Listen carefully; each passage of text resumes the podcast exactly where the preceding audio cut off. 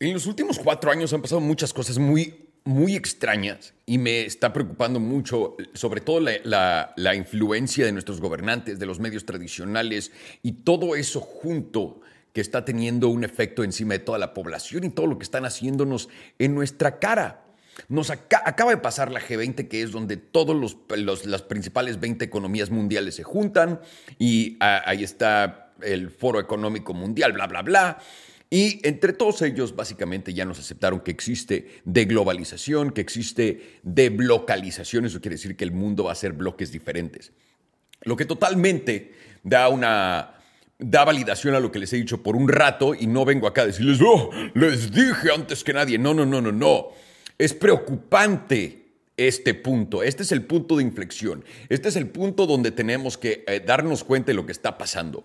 Hay muchísima ignorancia en el mundo y todo esto viene porque no sabemos platicar uno con el otro, porque no podemos convencer a, otros, a otras personas de que hay información que es más real que otra, de tal vez que otro punto, de poder introducir otro punto de vista en una conversación, porque venimos y los queremos instantáneamente convencer con puntos, con argumentos, etc. Cuando lo más fácil para cambiar a alguien de opinión es hacerle preguntas, porque si le haces preguntas y los haces dudar de qué es lo que tienen en la cabeza y de cómo funciona el mundo, es cuando empiezas a ver. Un ejemplo muy tonto es una ah, amiga de mi mujer, bueno, tenemos el gobernador de California, que ha destruido California, lo hemos visto, puesto todos los vagabundos en la calle y no les puedes decir vagabundos, eso no es, no es lo que están haciendo, es horrible lo que están haciendo, pero hace todo esto, está destruyendo California, está subiendo los impuestos, te obliga a comprar un coche eléctrico, pero no puedes cargar tu coche eléctrico. Y eso no, eso no es payasada, eso es literalmente la contradicción que es California ahorita. Y la razón por qué eso está pasando en California, todo se, se explica con una sola cena donde estoy con, sentado con mi mujer, su amiga, y le digo, después de todo lo que acabas de ver, ¿por qué votaste entonces por él? Y la respuesta fue, no sé, la verdad se me hizo guapo y tiene cara de que va a hacer bien las cosas. Eso, damas y caballeros, es una respuesta real. Eso, damas y caballeros, es lo que está pasando en todo el mundo. Y lo que pasa también, porque ¿quién creen? Que esta mujer no se queja de cosas y no sale a, cada que hay una manifestación de algo, no sale a protestar y tiene sus puntos de vista. ¿Cómo puedes tener un punto de vista si no entiendes las bases? Entonces, para mí fue, ok, entonces, votaste por él por guapo y todo esto. ¿No, ¿Nunca notaste que el problema de, los vagabundos empezó cuando él entró? No, nunca me había puesto a pensar eso. Y también, saqué todas mis cosas y le dije, ¿quién hizo la ley de esto? Y le empecé a explicar y le empecé a preguntar cosas. Y esta mujer entendió que no entendía. Y con eso es suficiente, porque ahora mínimo va antes de venir a la casa a decirme que votó por alguien porque está guapo y que destruyó todo su estado y que no entiende por qué está siendo destruido. Chance va a buscar algo más, pero no estoy buscando que los...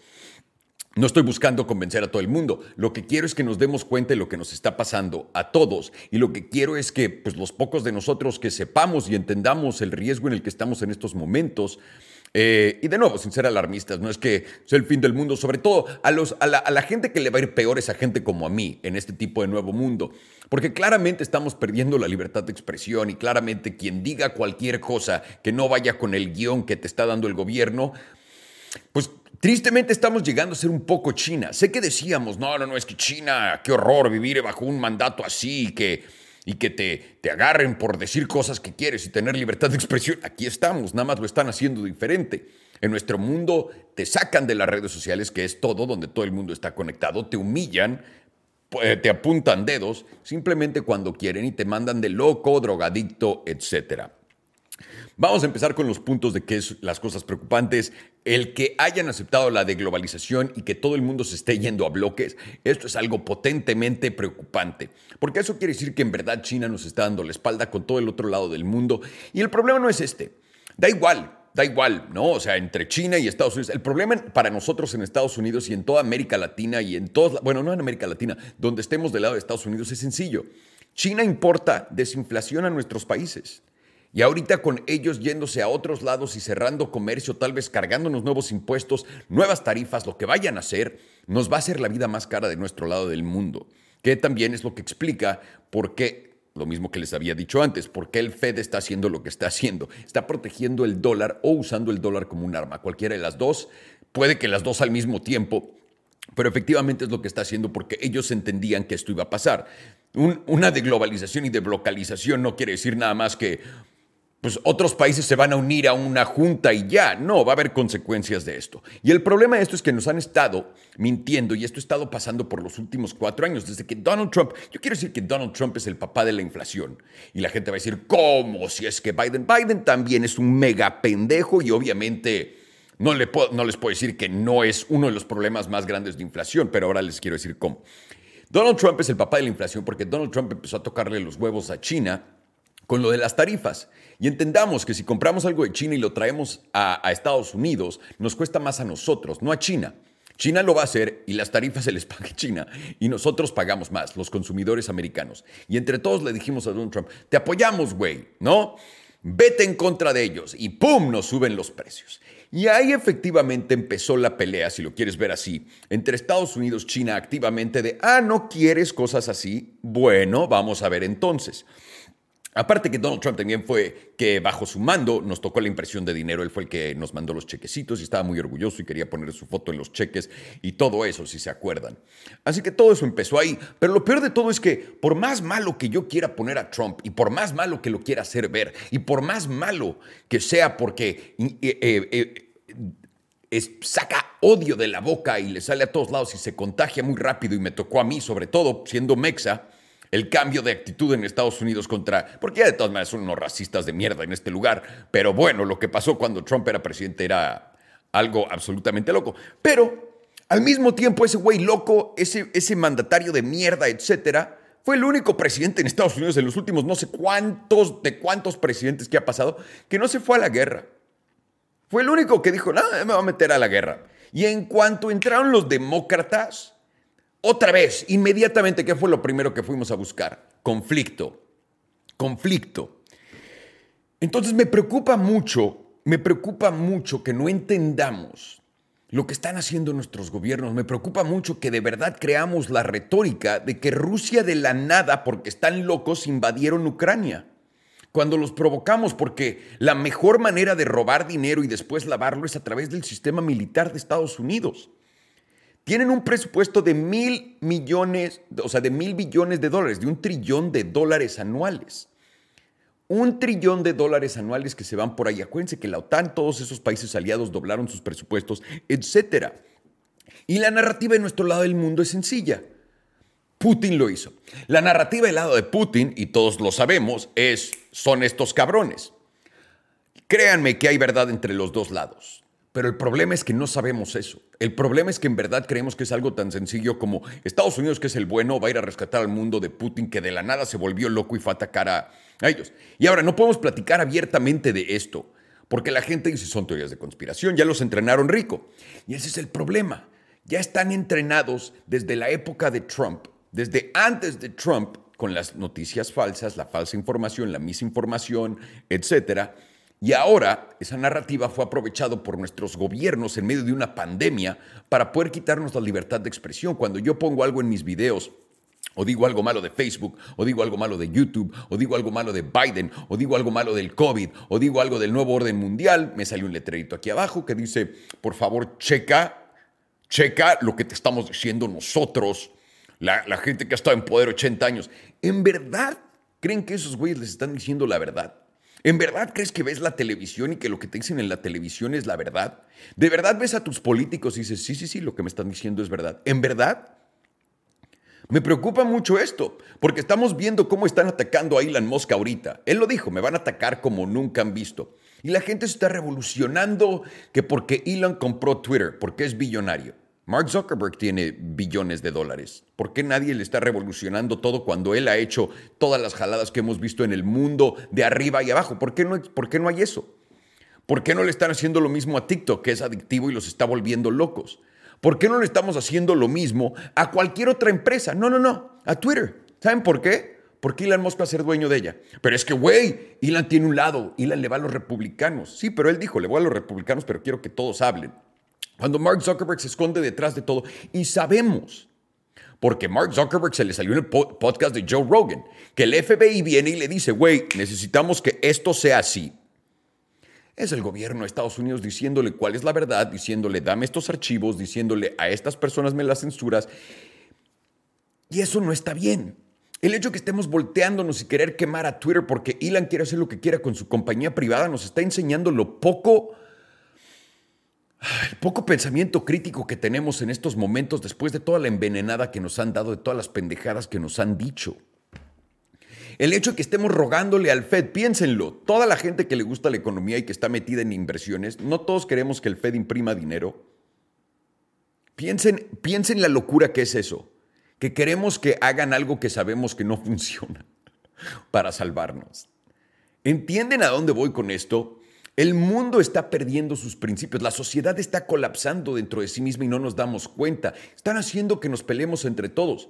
Cuando empezó una guerrita con China de comercio, después hubo una pandemia que salió de China y a todo el mundo pidió lugares. Y tú viste que China tomó un lugar y que Estados Unidos tomó otro lugar, se dieron la espalda, China hizo COVID cero, Estados Unidos no, pero lo que todos sabemos es que COVID ya no es problema en ningún lado, de la nada ya no necesitamos gente en todos los aeropuertos, ya no necesitamos absolutamente nada de nada. Y la gente dirá, es que cambió mucho el virus. Mm. Mm. Personalmente, aquí es donde me pones en la madre, porque yo al principio, y para que sepan esto, vuelve a haber una pandemia y me dicen, güey, va a haber una pandemia, ahorita este, este virus te come el cerebro, voy a tomar todas las mismas precauciones que tomé al principio con COVID. Una vez que pase cierto tiempo, que salga toda la información y me dé cuenta que no, voy a salir. ¿Saben por qué? Porque tampoco soy imbécil y voy a ir solamente en contra de todo lo que me digan sin saber qué está pasando. Voy a tener cuidado, es como tenemos que hacer las cosas. Pero una vez que ya vi que me viste la, bueno, que me intentaste ver la cara de pendejo, lo que hiciste con esto el hecho que agarraste a todas las compañías de tecnología en medio de todo esto, las demandaron entre todos. No, es que el monopolio de Google, el monopolio de Meta, el monopolio de este. Y lo único que salió de eso fue ellos controlando la narrativa ahora también de los medios tradicionales que siempre la han controlado, pero ahora en redes sociales también no nos dan libertad de expresión alguna.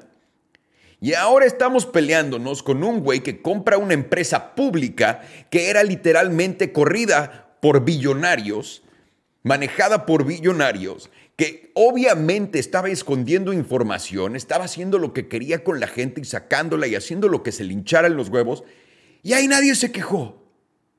Nadie. Pero nos estamos quejando cuando vemos libertad de expresión absoluta. Cuando ves a alguien que dice, güey, voy a intentar darnos libertad de expresión. Y ahora todo el mundo se preocupa. No, güey, es que no, va a fallar Twitter, va a fallar Twitter. Todo tan bonito que estaba. Nadie usaba Twitter. Nadie, nadie, nadie. todos los creadores de contenido odiamos Twitter. Lo odiamos porque nosotros vamos, eh, como en todo lo que hacemos, pero en Twitter es más directo, ¿no? Porque en Twitter es una interacción uno a uno. Con el video pongo mi video y no tengo que leer los comentarios. Pero con Twitter pongo algo para tener una buena plática o preguntar algo y tengo que leer toda la sarta de estupideces que me dice la gente. Es su libertad de expresión, completamente la tienen. Pero si no te estoy invitando a mi casa que me grites que soy un pendejo, no entiendo quién te dejó pasar, carnal. Es la diferencia entre libertad de expresión y ser una bola de pendejos, hijos de puta, los que vienen a atacar a la gente de la nada en estos lugares. Y ahora nos tienen defendiendo esa bola de pendejos. ¿Cómo? O sea, una, estamos rogando por impresión de dinero. Dos, estamos rogando por censura a nuestra libertad de expresión. Estamos pidiéndole a Estados Unidos que se meta y se involucre más en una guerra donde solamente están usando todo el dinero de nuestra inflación, mandándolo para allá y trayéndolo limpio para el complejo militar y para toda la gente que es aliada de ellos. No sé qué decir. Deberíamos de preocuparnos. Y lo que más me preocupa en este momento es que por fin la gente está empezando a entender, y como en el 2008 esto fue lo mismo. Empieza, empieza el madrazo de la recesión para abajo, pero cuando en verdad, en verdad cae todo, es cuando la gente dice, no, esto sí va a ser una recesión fuerte. La gente normal, no digo la gente que trabaja en bancos, los financieros, los estos, los el otros. La gente que no tiene nada que ver con esto, cuando esa gente se voltea y dice, uy, se ve muy mal la economía, ya empieza a hablar, la gente normal habla de la economía y de nuevo, gente normal es gente que no habla de la economía. Yo lo veo así, muy poca gente le interesa esto. Cuando yo hablo de esto en, la, en una cena, todo el mundo me voltea a ver así de, ¿qué? O sea, por favor, no hablemos de eso, que me preocupa. Cuando la gente normal ya está preocupada, hay un pedo grande. Ahí es cuando los mercados caen sabroso. Y creo que por fin estamos viendo lo que les decíamos hace un rato. Y es de preocuparse, porque, de nuevo, el Fed es el que empezó este proceso de tirar la economía como lo hizo, China en el 2020. Y les dije, tenemos que ver por qué China está haciendo lo que está haciendo. Aquí estamos copiando el modelo, nada más con diferentes tipos de metodología. El resultado es el mismo, los dos tiraron su economía. Uno nada más agarró y dijo, tú te me vas a la mierda, tú te me vas a la mierda, tú te me vas a la mierda. El Fed lo que está haciendo es de, no, no, no, yo los estoy cuidando a todos en lo que está preparando la bomba para mandar a todos a la mierda. Y nadie se da cuenta de ello. Aquí estamos, ya hemos llegado al lugar. Y el problema de esto es esto. Han creado una sarta de problemas, como, como ustedes ven. Por alguna razón, esta bola de cabrones quieren más poder y quieren más control sobre nosotros. No se trata control de, uh, pero quieren literalmente exprimir cada centavo de tu ser en cualquier posibilidad que tengan. Porque así es como funciona el sistema monetario. El hecho de que estén ahorita atacando a cripto abierto, yo tengo mucho miedo ahorita para toda la gente que tenga cripto. Les he dicho hace un rato, ojo con esto, porque la guerra que viene se encuentra también monetariamente de cripto, porque el Fed no nada más está haciendo o protegiendo al dólar solamente de China o protegiendo al dólar solamente del Salvador. No, Está protegiendo el dólar, cabrón. O lo está usando como arma, como lo quieras ver.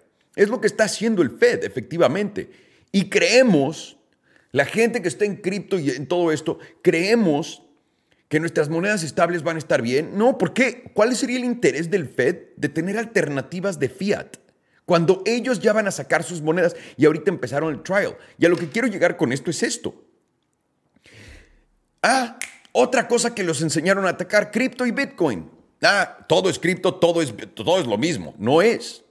No es. No es. El hecho que la gente esté atacando a cripto y que no crea, es un sistema de pagos sin los bancos, cabrón. Si no lo entiendes, si estás aquí y tú eres de los necios que dicen no cripto, felicidades. Felicidades. Porque a ti te van a dar el dólar digital, que es cripto, en la cadena del dólar que es lo que el dólar usa para ahorcar a todo el mundo y todos los países usan para ahorcar a todos los ciudadanos y a todo el mundo. Si protestas, no hay dinero, si protestas, no hay comida. Y creíamos que eso era de China, pero eso lo están haciendo en Canadá, nuestro, nuestra democracia vecina aquí en el norte, que es la más, uy, qué liberal es Canadá. ¿En verdad piensan que ese es el caso? con cripto, lo único que están haciendo es meterles miedo para que no compren cripto y que no se metan en cripto y no apoyen cripto, porque ¿cómo haría dinero el banco? Porque ¿cómo haría dinero el banco? Si el mundo funcionara con cripto y tarjetas de crédito, podrías pagar con todo, por todo, con un, no digamos con Bitcoin porque es diferente, pero digamos con una alternativa de dólar, ¿no? Con una moneda eh, estable, como les decimos, un stablecoin. ¿Por qué no podrías pagar todo lo que quieras con ella en la misma red que ya existe, donde literalmente el gobierno no tiene nada que ver? Lo que haría efectivamente es te ahorraría en la vida. O sea, quieren acabar con inflación. El gobierno quiere acabar con inflación. Ahí les va un tip en chinga, pero en chinga. Haz cripto legal nacionalmente. Escoge un, un este, stablecoin, digamos el de Binance o el que quieras, güey. Escoge un stablecoin o crea uno y ponle dólares atrás de él y deja que todos intercambiemos en eso. ¿Qué pasaría? Todo sería más barato, entre 3% y 7% porque no hay bancos en medio. Literalmente, ¿cuánto es la inflación? 7%, 7.7%. La bajarías instantáneamente. ¿Por qué no hacen eso? Se los juro por mi vida, ¿eh? No hay, no hay un secreto más allá. Todos ustedes que usan cripto lo saben. Puedes pagar y te cuesta centavos cada transacción. Cuando el sistema interbancario quiere sacar dinero de tu cuenta, güey, te obligamos a tener tu dinero en la cuenta. Ahora, ¿quieres sacar 100 pesitos? Bueno, te va a cobrar 5%. Lo que te cobra el cajero, güey. Bueno, viniste al banco, te voy a cobrar al mes tanto por tener tu dinero en el banco. ¿Qué? Nos han entrenado para pelearnos con todo lo que nos va a solucionar la vida. Y ese es el problema más grande. Nos han hipnotizado y nos han hecho creer que todo lo que es una libertad nos debe dar miedo. Todo, desde el dinero hasta la libertad de expresión, todo. Y eso es muy preocupante. Entonces, ojos pelados, hay que estar bien informados de todo y hay que estar platicando con la gente que no comprende esto. Este es un problema muy grande que tenemos. No entiendo de nuevo por qué estos viejitos de mierda quieren todo. Ya se van a morir. Ya, güey. Ya. Ya, entiérrate, pinche tía Nancy, güey. Ya. Ya déjenos en paz, güey. ¿Por qué nos quieren exprimir el último dólar. Ya lo hizo Estados Unidos, ya tienes a toda la gente, no puede comprar casas, güey. Ya no podemos hacer nada. ¿Qué más quieres? ¿Por qué no podemos simplemente crecer esto como todos, como una economía saludable? Estoy seguro que los billonarios harían billones otra vez, pero donde no tienes que ahorcar a la gente. ¿Por qué, ¿Por qué está pasando esto? Es una verdadera locura. Una verdadera locura. Así que con cuidado, no se dejen engañar por estas pendejadas narrativas estúpidas. Y de nuevo, no se peleen con la gente. No se peleen. Pregúntenles por qué creen lo que creen y que ellos te prueben lo que ellos creen. Porque con eso vas a ver que no tienen idea. Y por eso sería la única, la única manera en que defiendan estas cosas.